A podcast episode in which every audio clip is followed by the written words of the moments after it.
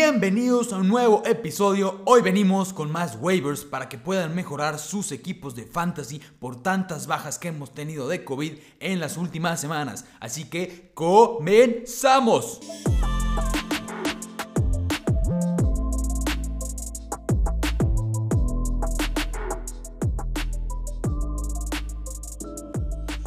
Los casos de COVID siguen aumentando en la liga. Al momento tenemos 82 jugadores que se encuentran en los protocolos de COVID-19. Hay varios jugadores importantes y que podrían estarte perjudicando en tus ligas de fantasy. Vamos a mencionarlos rápido. Primero tenemos a James Harden, Kevin Durant, Kyrie Irving, quien ya parecía que iba a ser un regreso con los Nets, estaba llegando a un acuerdo y en su primer día de regreso se enferma. Entonces Kyrie Irving va a tener que estar por lo menos 10 días fuera para poder salir de los protocolos y después para poder jugar va a tener que entregar 5 pruebas negativas en 5 días consecutivos, además de que solo se le va a permitir jugar de visita y va a tener que estar haciéndose pruebas diarias porque como sabemos Kyrie Irving ha decidido no vacunarse todavía, entonces esa es la condición que le puso el equipo y la liga para permitirle jugar, pero únicamente en los juegos de visitante. También tenemos a Bobby Portis, Zach Lavine,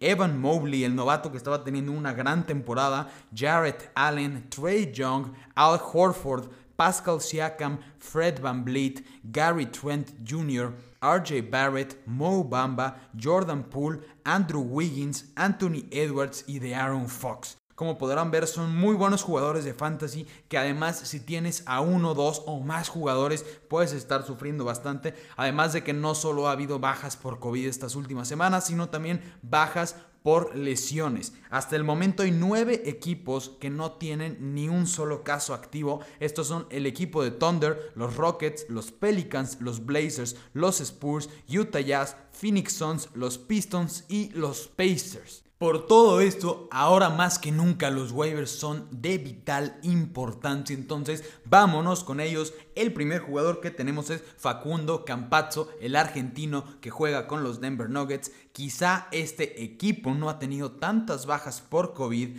pero Campazzo se ha visto muy bien en las últimas semanas. Es un gran asistidor, ya que en sus últimos 9 juegos promedia 5.4 asistencias y 1.3 robos por partido. Algo muy importante es que sus minutos han aumentado. Una de las razones por la cual no lo recomendábamos al inicio de temporada es que estaba teniendo menos de 20 minutos por partido, pero en el mes de diciembre está promediando 25 minutos por partido es de lo mejor que van a encontrar en los waivers para mejorar en asistencias, sobre todo si tenían a buenos asistidores como James Harden, de Aaron Fox o Patrick Beverly, quien es uno de los jugadores que recientemente ingresó a los protocolos. El siguiente jugador que tenemos es Gary Payton. El equipo de los Warriors tiene dos bajas confirmadas por COVID, Jordan Poole y Andrew Wiggins. Ambos son jugadores titulares y esto le podría dar más minutos de juego a Payton, aunque quizá no vaya a iniciar como titular. En los partidos donde Peyton ha tenido 20 o más minutos de juego esta temporada promedia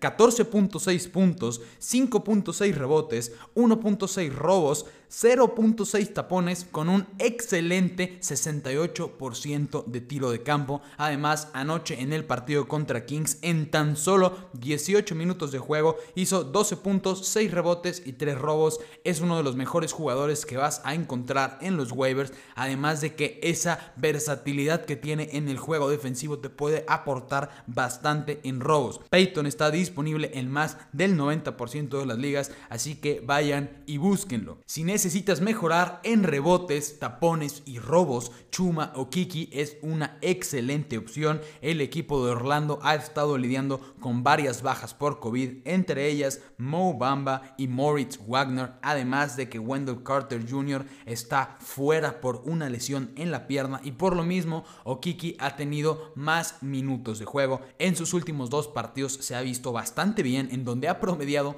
cuatro robos por partido, entonces es otro jugador que te puede ayudar en esas estadísticas defensivas. Su partido contra Raptors el día lunes fue pospuesto, pero se espera estén de regreso el día miércoles 22 de diciembre contra los Hawks y aunque Carter Jr. podría regresar en ese partido, no se espera que ni Mo Bamba ni Morris Wagner estén de regreso hasta después de Navidad. Un jugador que te puede ayudar en puntos triples y un buen porcentaje de tiro de campo es Eric Gordon. Quizá no haya tenido el inicio de temporada que todo mundo esperaba, pero se está volviendo mucho más relevante en el fantasy. Ha anotado en doble dígito en 5 de sus últimos 6 juegos promediando 16.6 puntos por partido, así que es una excelente opción. El siguiente jugador ya lo habíamos mencionado la semana pasada en nuestros waivers, pero tiene que estar de nuevo. Este es Blake Griffin, ya que los Nets siguen siendo el equipo con más jugadores dentro de los protocolos de COVID. Tienen a 10 jugadores y como ya los mencionamos, entre ellos está Harden, Durant y Kyrie Irving. Son los tres titulares de este equipo. Por lo mismo, Blake Griffin ha regresado a la rotación porque ya lo habían dejado en la banca las últimas semanas. Se ha visto muy bien como titular, promediando 15.6 puntos, 7 rebotes, 4.6 asistencias y 1.3 robos, además de que su tiro de campo ha ido mejorando porque tenía un porcentaje muy malo a inicios de temporada, estaba un poco más arriba del 30% en el tiro de campo, pero ahora se ha visto bastante bien, sigue siendo uno de los jugadores más completos en los waivers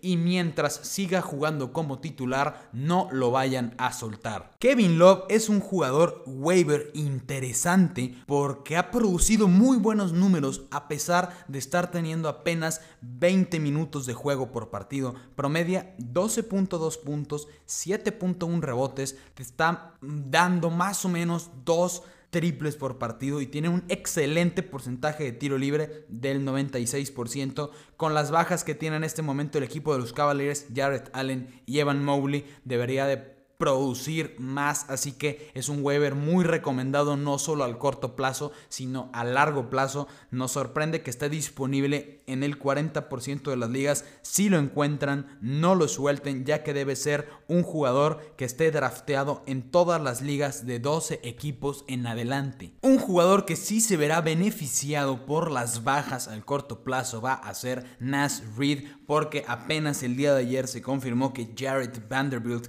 va a estar fuera en los protocolos de COVID puede ser de ayuda en rebotes, en robos y en tapones. En los partidos que ha tenido 20 o más minutos de juego ha sido efectivo, aunque Nas Reed es mucho más recomendado en ligas profundas porque aún no estamos 100% seguro de que vaya a tener esos minutos de titular. Para terminar, les traigo unos cuantos jugadores que les pueden ayudar en las estadísticas defensivas y estos son robos y tapones. El primero es de Anthony Melton con Jamorant de regreso. Melton no es más que un stream para robos y tapones porque eso le va a quitar minutos en la rotación. Pasó de ser un jugador suplente al tercer equipo, pero sigue siendo muy bueno en los robos y en los tapones. Promedia dos robos y un tapón por partido en sus últimos cinco juegos. También te puede aportar uno que otro triple y es muy alineable en el partido contra los Warriors el 23 de diciembre, ya que Golden State no ha sido bueno cuidando el balón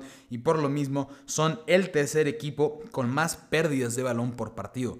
También tenemos a Nerlens Noel que te puede aportar en rebotes, tiro de campo, robos y tapones mientras siga siendo como titular es bastante alineable. Otro jugador que me gusta mucho es Hassan Whiteside. Uno creería que ser el suplente de Rudy Gobert no te produce tantos números, pero se ha visto muy bien en tapones, promedia 1.4 por partido, además de que el día de ayer contra los Warriors tuvo 3 y está disponible en el 70% de las ligas. Un jugador en ligas mucho más profundas es Matisse Tybul, es un excelente jugador en robos, promedia 1.7 robos por partido y casi un tapón por partido. Entonces, es alguien que podrías estar streameando en uno que otro partido porque fuera de esas estadísticas defensivas no aporta mucho más. Espero todo esto haya sido de ayuda para sus ligas de fantasy. Ya saben, todas las preguntas que tengan nos las pueden hacer en nuestras cuentas de Twitter o de Instagram y esperamos verlos en el siguiente episodio.